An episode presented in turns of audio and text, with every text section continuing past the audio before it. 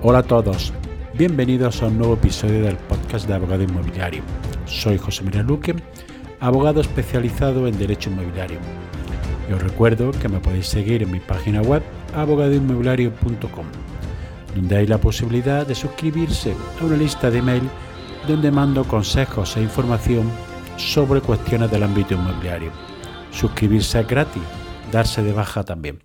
Los episodios del podcast tratan normalmente sobre variados temas de la actualidad inmobiliaria, fiscalidad, arrendamientos, hipotecas, comunidad de propietarios, Euribor, etcétera, etcétera, aunque algunos de los temas son monográficos. ¿Qué tipo de hipoteca contratar? Bienvenidos a un nuevo episodio del podcast de Abogado Inmobiliario. Esta es una de las preguntas más difíciles quizás de contestar actualmente y de las que más se plantea la gente que va a comprar una vivienda y que va a solicitar un préstamo hipotecario.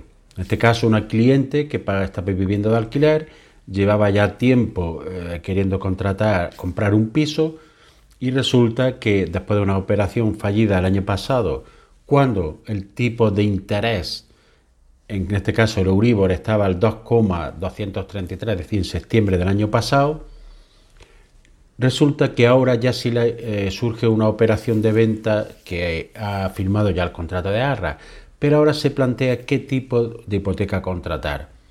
El Uribor a día de hoy, el viernes pasado, día 22, ya cerró al 4,213.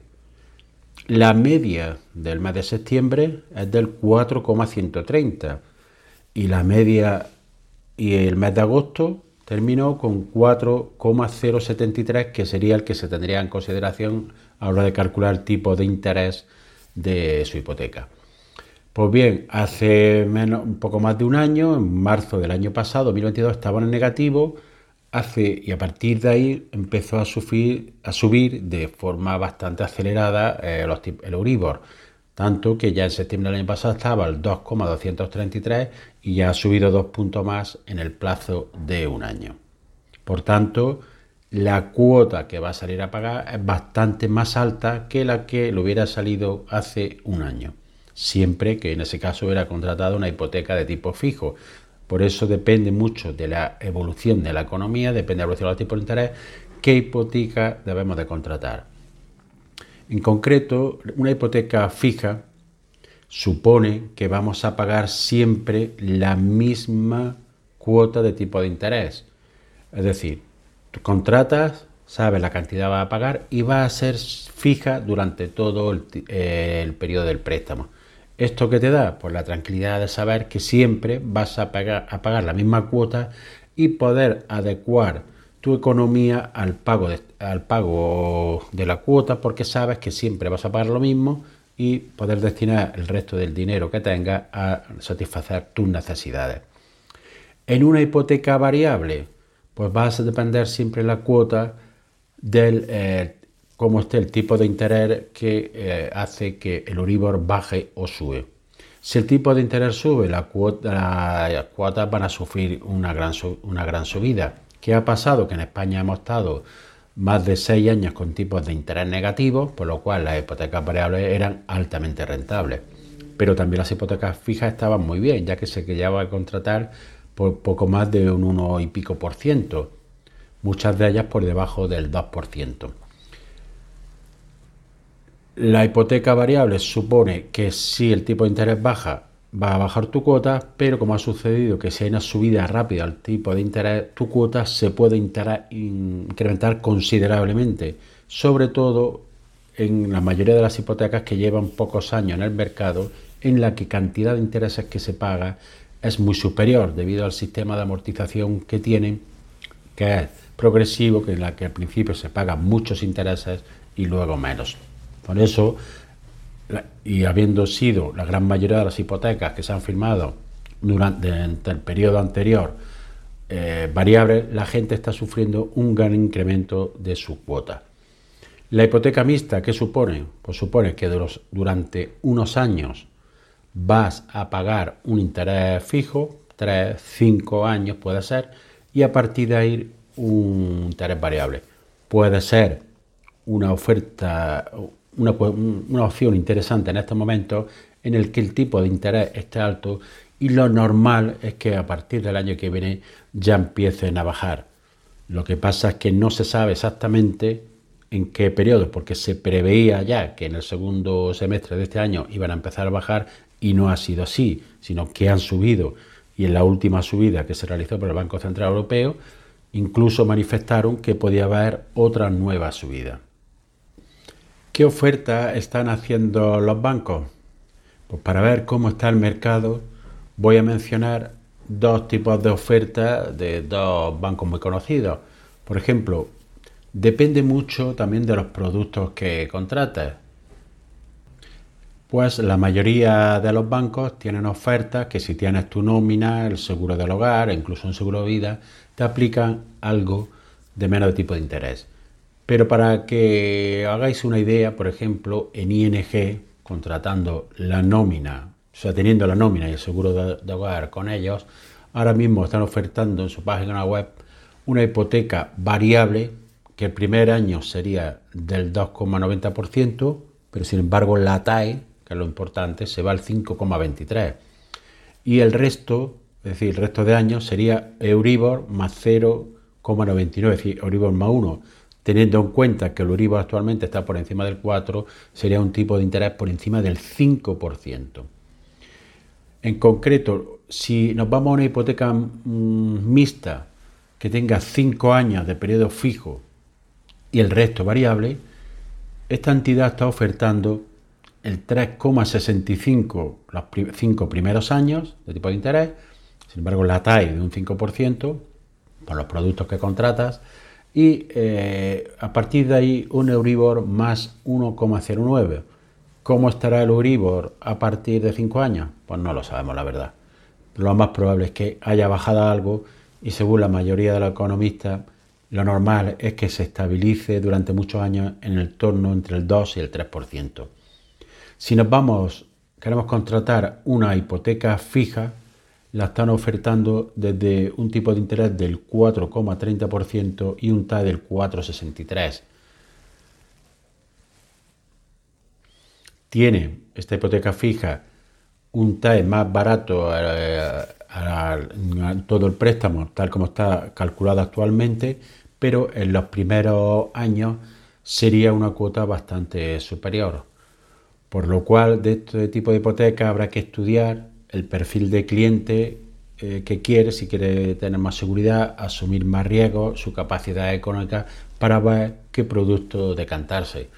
La hipoteca mixta ahora mismo yo lo considero un producto interesante, pero un poco variable y con la inseguridad que vamos a tener de aquí a cinco años, que es un periodo normal en el que se puede tener esa hipoteca con carácter fijo los primeros años.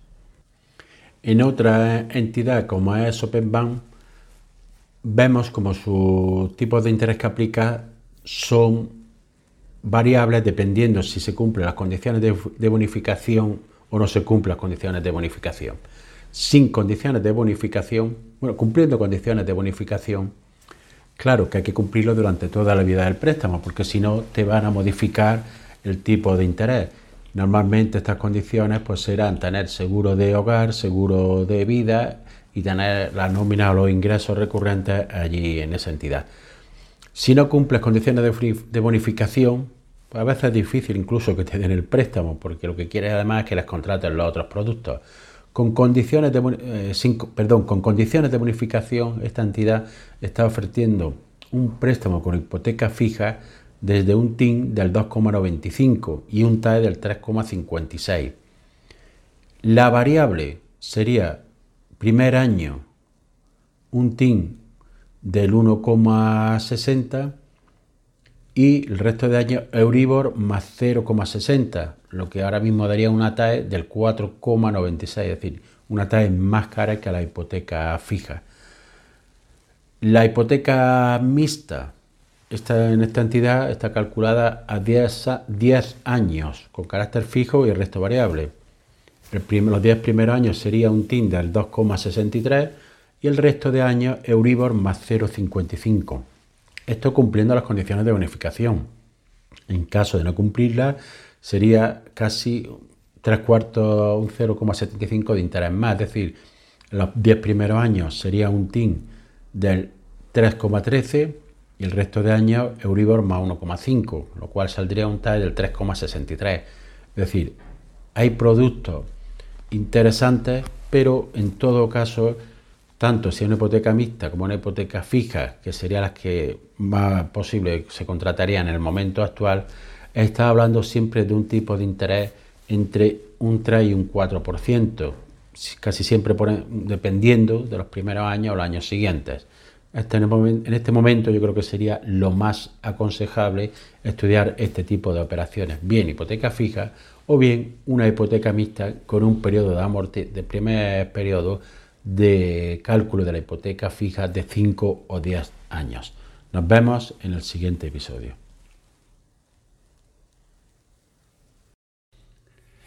¿Qué sucede cuando muere el arrendador de una vivienda?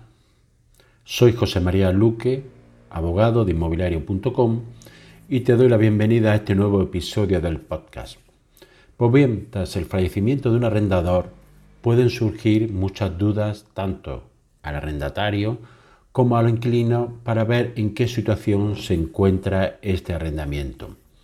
Esto se debe fundamentalmente a que el arrendador puede ser fundamentalmente en dos conceptos. Uno, que sea propietario en su totalidad del bien arrendado, o, bien que sea usufructuario. Porque, como ya sabéis, la propiedad se puede dividir en nuda propiedad, es decir, es el propietario, el titular del bien, y usufructuario, que es aquel que tiene derecho a disfrutar bienes ajenos con la obligación de conservar su forma y sustancia, a no ser que su título de constitución, de constitución o la ley autoricen otra cosa. También tiene derecho a disfrutar de los frutos que sostienen del mismo. Las consecuencias para el, eh, para el arrendatario y en relación al arrendamiento son distintas según la cualidad de propietario o de usufructuario que tuviere el arrendador. Si el arrendador es propietario del inmueble, pues en este caso, para eh, el arrendatario no tiene ninguna consecuencia inminente. Los herederos deben de comunicar esta circunstancia al arrendatario comunicándole el fallecimiento del propietario del bien y que a partir de ahora serán ellos quienes se encarguen del arrendamiento, pudiendo continuar el arrendatario en el mismo tipo de contrato, con el mismo plazo y con las mismas condiciones. Los herederos se subroga en la posición del arrendador originario. Y el arrendamiento transcurrirá, finalizará, perdón, cuando finalice el plazo para que se haya establecido o sus prórrogas obligatorias. En todo caso, los herederos tienen que respetar el contrato de arrendamiento en todas las condiciones que se hayan establecido.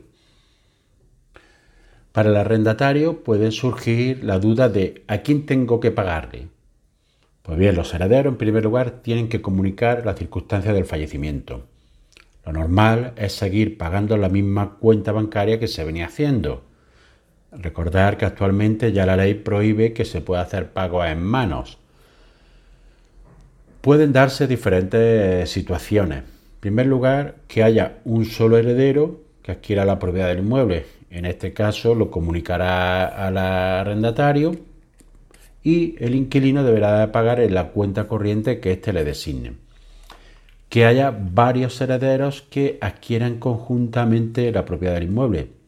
Deberá acreditarse esta circunstancia y designar la cuenta bancaria en la que se deba realizar el ingreso. Puede darse la circunstancia de que un heredero adquiera la nuda propiedad del inmueble y otro el usufructo, por lo cual este último será el que tenga la cualidad de arrendador y el que deberá designar el lugar de pago donde el inquilino debe de hacer su obligación. Puede darse el caso también que haya varios herederos y no se llegue a repartir la herencia por problemas que pueden surgir. En este caso, no hay un titular claro de la herencia individualmente, pero sí la comunidad hereditaria o la herencia adyacente es la titular de, eh, de este arrendamiento y deberá de hacerse el pago a ella. ¿Qué puede suceder? Que la cuenta corriente a la que se realizaban los pagos anteriores, por ejemplo, pueda quedar bloqueada por el banco. Normalmente para recibir pagos no se suele bloquear, se suelen bloquear para poder sacar dinero de la misma. En caso de que no se pudiera hacer el pago en esa cuenta corriente, en la que anteriormente se venía haciendo, habrá que comunicarle esta circunstancia a los herederos y en caso de no designar una nueva cuenta corriente, habría que realizar una consignación judicial de los meses que se vayan adeudando. En ningún caso dejar de pagar, porque esto podría suponer un incumplimiento contractual que podría dar lugar, a la resolución del contrato de arrendamiento. Puede darse el caso que el arrendador muera sin dejar heredero. En este caso pueden darse dos circunstancias, que no tenga testamento ni tenga ascendientes o descendientes, pero sí puede tener sobrinos que tengan derecho a heredar la herencia. En caso de que no tuviera herederos legales, la herencia pasaría al Estado. ¿Qué se debe hacer en este caso? Pues seguir eh, pagando la renta en la cuenta que la cuenta corriente que se venía haciendo habitualmente y en caso de no ser posible consignarlo judicialmente. El segundo de los supuestos es cuando el arrendador es usufructuario del inmueble. Aquí la circunstancia varía mucho, ya que si el arrendador es usufructuario del inmueble que está arrendado, el contrato de alquiler se extingue a su fallecimiento. Ya serán los herederos, y esto viene regulado en el artículo 13 de la Ley de Arrendamiento Urbano. Ya serán los herederos, el que adquiera la propiedad del inmueble, o en su caso el que adquiera el uso, el que adquiriera en un futuro un usufructo, quien decide que si continuar con el arrendamiento o no. Pero en todo caso, cuando hace un usufructuario, se extingue el contrato al fallecer este. Lo normal es que el propietario que adquiera este inmueble realice una comunicación al arrendatario, bien comunicándole la resolución del contrato o bien comunicándole que puede continuar con el arrendamiento. En caso de que no realizara ninguna, ninguna comunicación, se podría entender que quiere continuar con el contrato y había una tácita, una forma tácita de dar por renovado el contrato. Por el periodo ya se vería qué periodo quedaba que cumplir, qué tipo de contrato, etc. En caso de que se tratara de locales de negocio y el que hubiera realizado el contrato de arrendamiento fuera usufructuario, en este caso no se rige por la ley de arrendamiento urbano, pero también el Código Civil establece que finaliza el contrato cuando finaliza el usufructo. Es decir, es una forma de terminación del contrato la extinción del usufructo. Por lo que estaríamos en las mismas circunstancias que cuando hay un arrendamiento de vivienda. Nos escuchamos en el próximo episodio. Muerte del arrendatario. Bienvenido a un nuevo episodio del podcast de Abogado Inmobiliario. En el día de ayer traté qué sucede cuando muere el arrendador del inmueble. Hoy voy a hablar de qué sucede cuando es la muerte del arrendatario. En este caso debemos diferenciar si hay personas que se puedan subrogar el contrato o no. Y de qué se trate tanto de viviendas como de locales de negocio. En primer lugar, si se trata de viviendas, pueden subrogarse en el contrato de arrendamiento, según la ley de arrendamiento urbano, las siguientes personas. El cónyuge del arrendatario que al tiempo del fallecimiento conviviera con él. La persona que hubiera venido conviviendo con el arrendatario de forma permanente en análoga relación de afectividad a la de cónyuge, con independencia de su orientación sexual, durante al menos los dos años anteriores al tiempo de fallecimiento, salvo que hubieran tenido descendencia en común, en cuyo caso basta la mera convivencia sin lugar a ese plazo de dos años. En tercer lugar serían los descendientes del arrendatario que en el momento de su fallecimiento estuvieran sujetos a su patria potestad tutela o hubiesen convivido habitualmente con él durante los dos años precedentes. Cuarto lugar, los ascendientes del arrendatario que hubieran convivido con él durante los dos años precedentes al fallecimiento. Quinto lugar, los hermanos que hubieran convivido también esos dos años previstos en la ley. Y por último, personas distintas de las mencionadas en la letra anterior, es decir, que no tengan una relación directa de familiaridad, pero que sufran una minusvalía igual o superior al 65%, siempre que tengan una relación de parentesco hasta el tercer grado colateral con el arrendatario y hayan convivido con éste durante los dos años anteriores al fallecimiento. Estaremos hablando, por ejemplo, de sobrinos.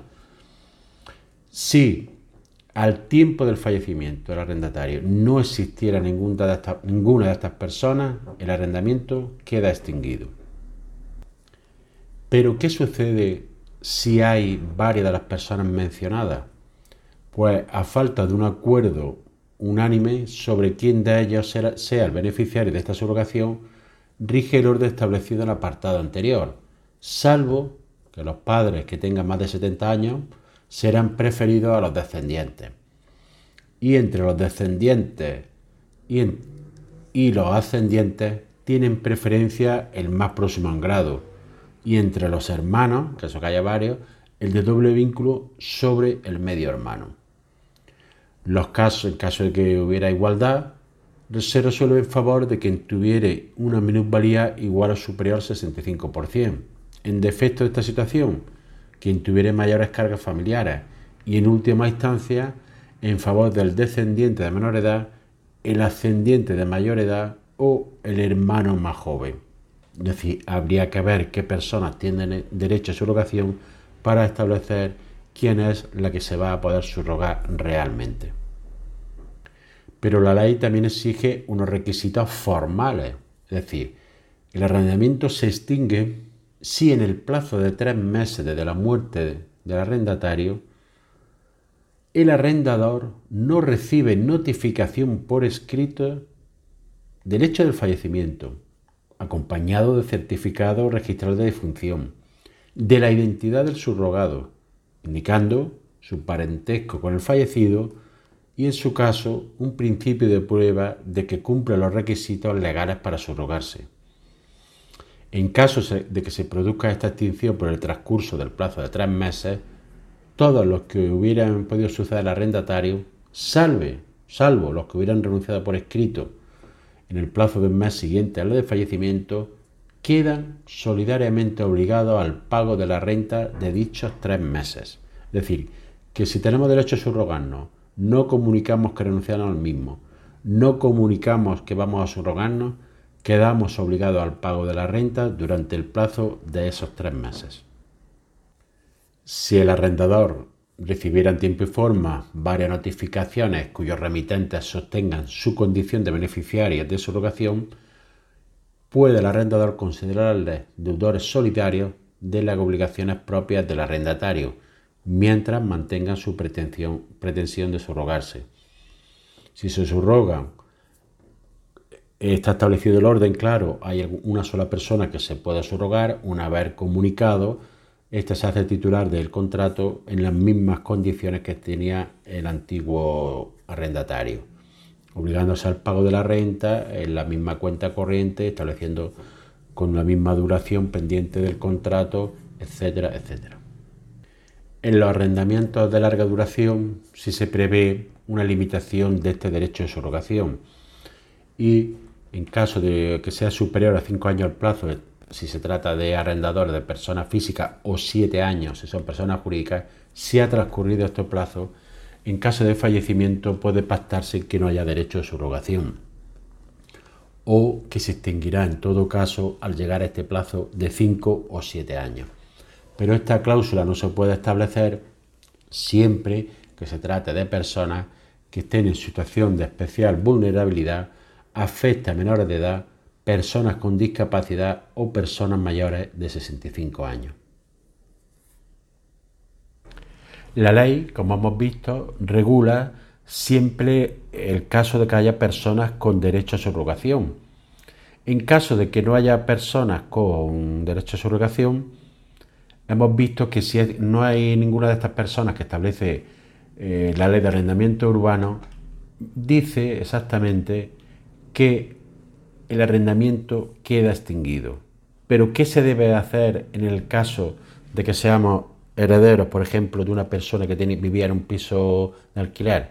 Lo que debemos hacer es comunicar al arrendador que se ha producido el fallecimiento de esa persona, por lo cual ese contrato se extingue, y en esa misma comunicación pedirle, solicitarle un plazo para poder retirar los enseres personales de la persona que vivía el inmueble, o en caso de que se hubiera, por ejemplo, alquilado sin mobiliario, para poder retirar todo inmobiliario. Evidentemente, los herederos serán responsables de la deuda que se contraiga, hasta el día que se produzca la entrega de las llaves y quede libre el piso para el arrendador. Muy importante realizar esta comunicación porque si no el arrendador va a poder exigir las cuotas que se produzcan hasta el momento de que se realice la misma. Pero ¿qué sucede si el, arrendador no recibe notificación por parte de los herederos de esta, del arrendatario fallecido? ¿O el caso de que el arrendatario fallecido no tenga herederos? En este caso, si hubiera herederos y el arrendador los conoce, lo que debería hacer es intentar comunicar con ellos para manifestarle que queda extinguido el contrato de arrendamiento y que procedan a retirar los enseres personales o el mobiliario en su caso. Pero si no hubiera herederos o no tuviera conocimiento el arrendador, lo normal sería dejar transcurrir un plazo razonable, por ejemplo un mes, para dar por extinguido el contrato y en su caso poder ya proceder a entrar en el inmueble, siempre que tenga acreditado que esa persona ha fallecido, de que no tiene herederos y que no recibe ninguna notificación. En caso de alquiler de locales de negocio, la ley establece que en caso de fallecimiento del arrendatario, cuando en el local se ejerce una actividad empresarial o profesional, el heredero legatario que continúe el ejercicio de esta actividad puede, podrá subrogarse los derechos y obligaciones del arrendatario hasta la extinción del contrato, es decir, el mismo se subroga en la misma posición.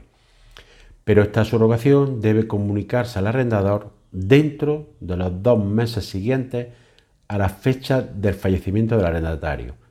En locales de negocios vemos como la única condición es ser heredero o legatario y continuar con la actividad del titular anterior y la comunicación en el plazo de dos meses. Esta condición que establece la ley al tratarse de locales de negocio, puede ser excluida en la firma, la firma del contrato de alquiler. Es decir, se puede pactar en el inicio del alquiler que no habrá ningún derecho a subrogación en caso de fallecimiento del titular. Nos vemos en el siguiente episodio. Hola, bienvenido a un nuevo episodio del podcast de Abogado Inmobiliario. En el día de hoy voy a hablar de la resolución del contrato de arrendamiento por necesidad del arrendador. Como bien sabéis, cuando se hace un contrato de arrendamiento para vivienda habitual, que en los casos en los que estaríamos hablando este tipo de resolución a favor del arrendador, la ley establece que hay un plazo mínimo para la, para la duración del arrendamiento y además establece la prórroga voluntaria para el arrendatario y obligatoria para el arrendador en un plazo de 5 años si es persona física o 7 si es persona jurídica. Pero establece un motivo por el cual este contrato de arrendamiento puede ser resuelto por el arrendador. En concreto, la ley dice que una vez transcurrido el primer año de duración del contrato, es decir, como mínimo debe de pasar un año. Antes no se puede ejercitar este motivo de resolución.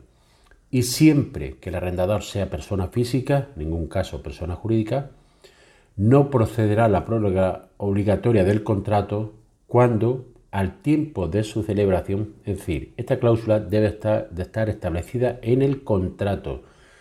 Si hubiese hecho constar en el mismo de forma expresa la necesidad para el arrendador de ocupar la vivienda arrendada antes del transcurso de cinco años para destinar la vivienda permanente para sí o su familiar en primer grado de consanguinidad o por adopción o para su cónyuge en los supuestos de sentencia firme de separación, divorcio o nulidad matrimonial. Pero ¿cómo se ejercita esta cláusula? Para ejercer esta potestad que tiene el arrendador de recuperar la vivienda, éste debe de comunicar al arrendatario que tiene necesidad de la vivienda arrendada. En esa comunicación, que aconsejo que se haga con Burofaz certificado con acuse de, con acuse de recibo y certificación de texto, hay que especificar la causa o causa entre las que prevé prevista en el artículo anterior, al menos con dos meses de antelación a la fecha en que la vivienda se vaya a necesitar. Y en este caso, el arrendatario estará obligado a entregar la finca arrendada en dicho plazo si las partes no llegan a un acuerdo distinto.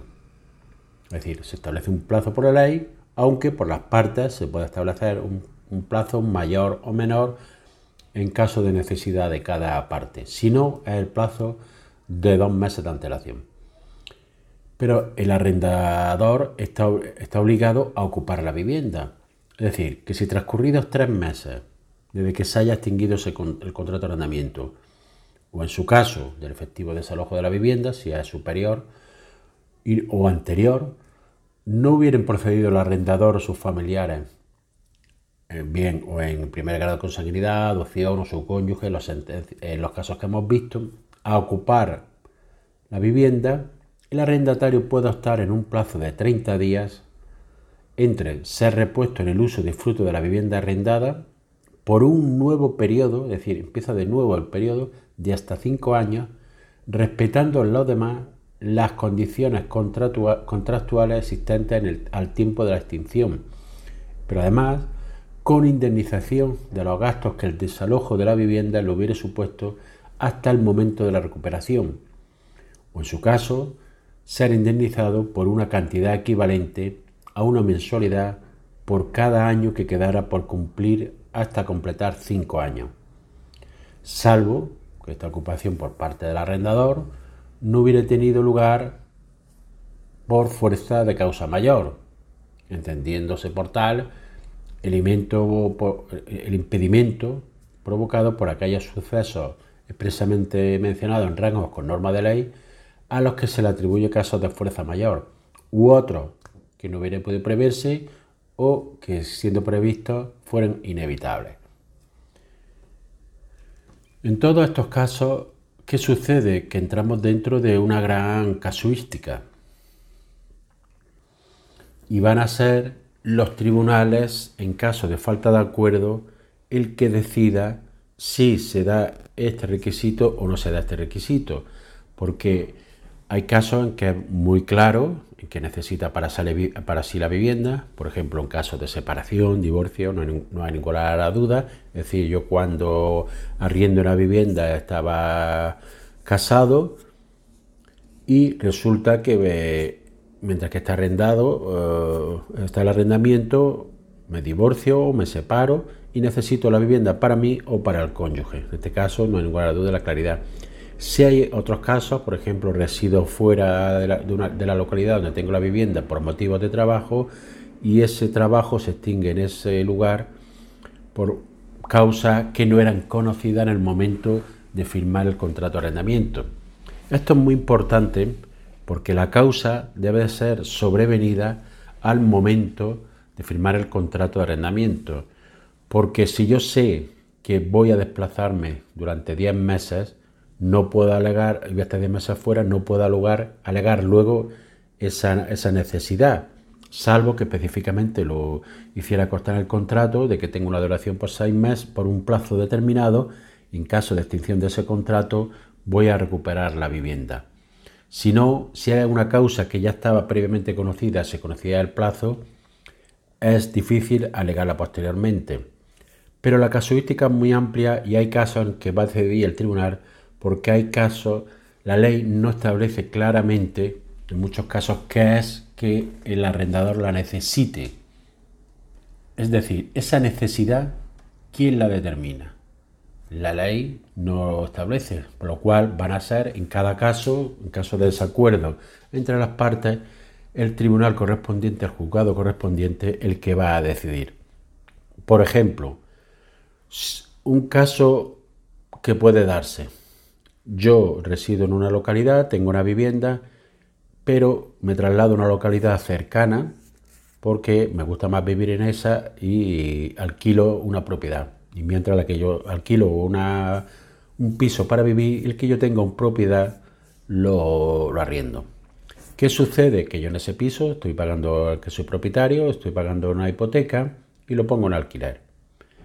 Durante el plazo ahora toca, con el debido a la gran subida que ha habido de los tipos de interés del Uribor, me eh, suben muchísimo la cuota hipotecaria, por lo cual ya no puedo hacer frente a esa cuota hipotecaria y a pagar un alquiler en la otra localidad.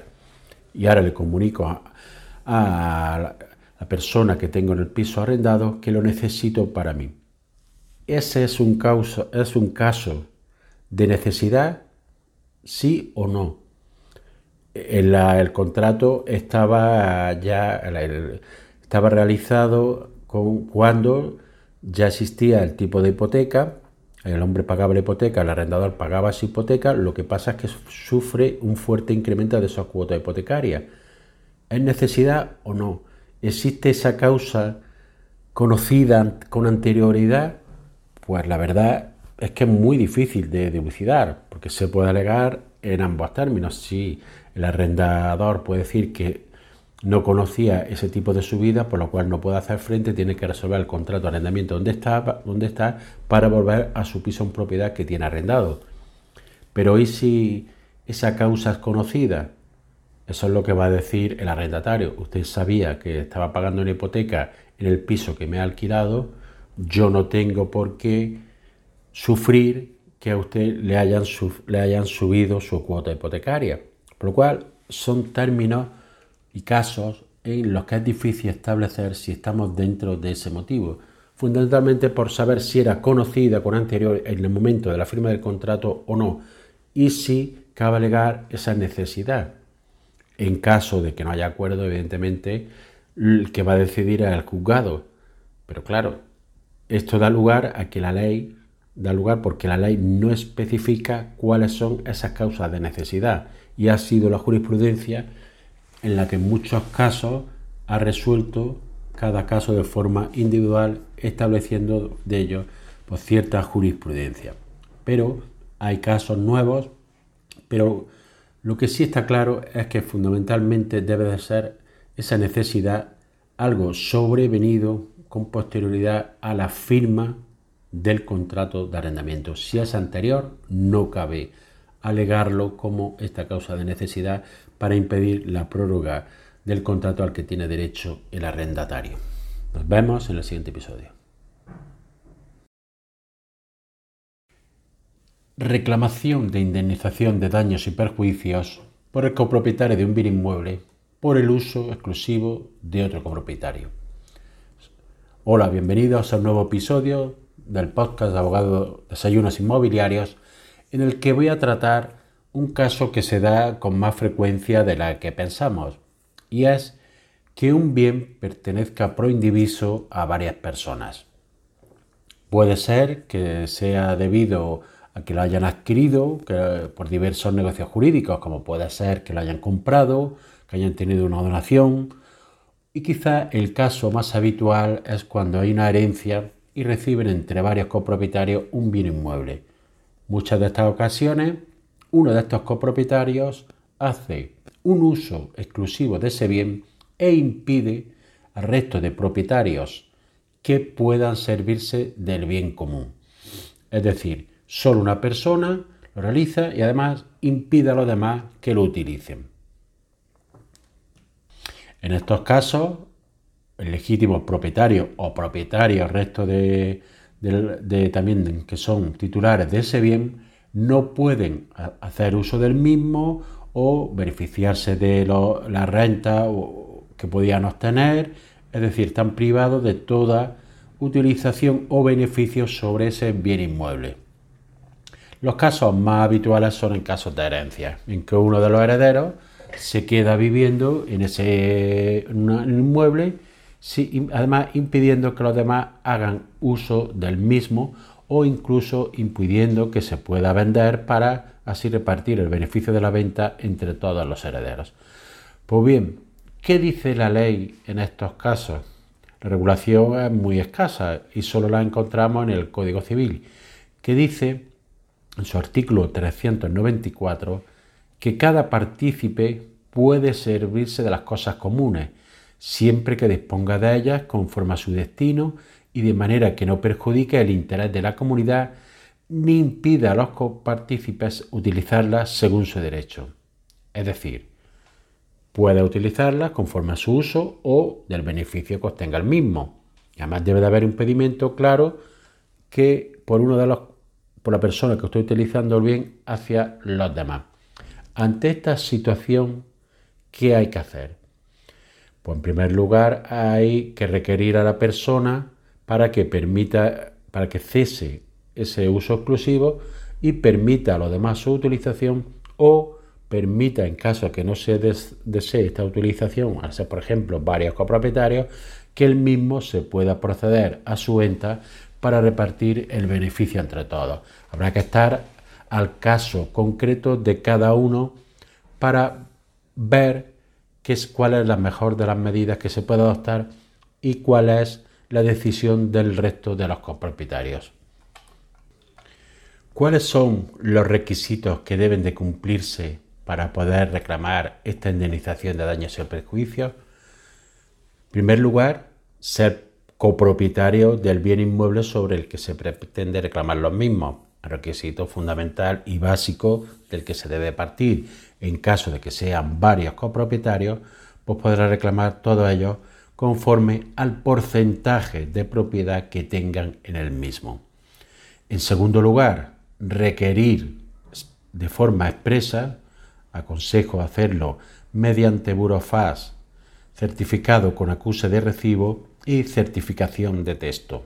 Requerir para que eh, cese en el uso exclusivo de ese bien e, y permita a los demás copropietarios poder usar el bien o beneficiarse del mismo o en su caso proceder a la venta siempre que todos los demás copropietarios estén conformes.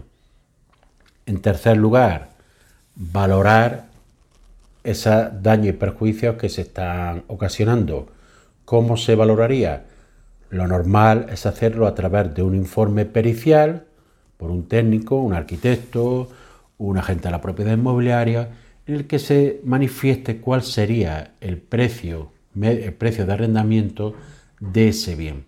Y a partir de ahí poder reclamar según una cantidad, según el porcentaje que tengamos en la copropiedad.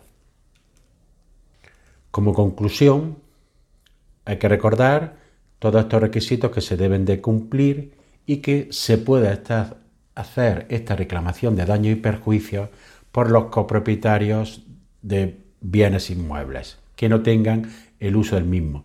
Pero fundamental realizar el requerimiento desde el primer momento porque será este como en el que va a tomar como punto de partida los juzgados para establecer la indemnización, ya que en caso de que no se hiciera este requerimiento, se podría entender que hay un consentimiento tácito por parte de los, demás propietarios para que este, eh, esta persona continúe con el uso exclusivo de ese bien.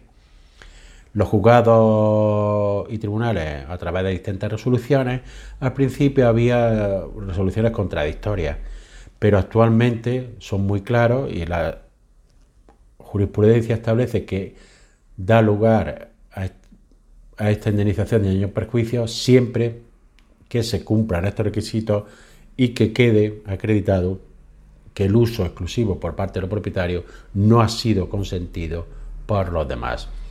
Nos escuchamos en el siguiente episodio.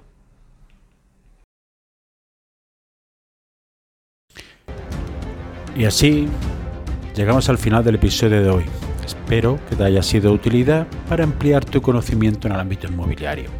Si quieres que, este podcast llegue a más personas, puedes compartir el enlace del episodio en tus redes sociales o darle una valoración positiva en la aplicación que utilizas para escucharlo. Recuerda que me puedes seguir en abogadoinmobiliario.com. Gracias por escuchar, nos vemos en el siguiente episodio y que tengas una excelente semana.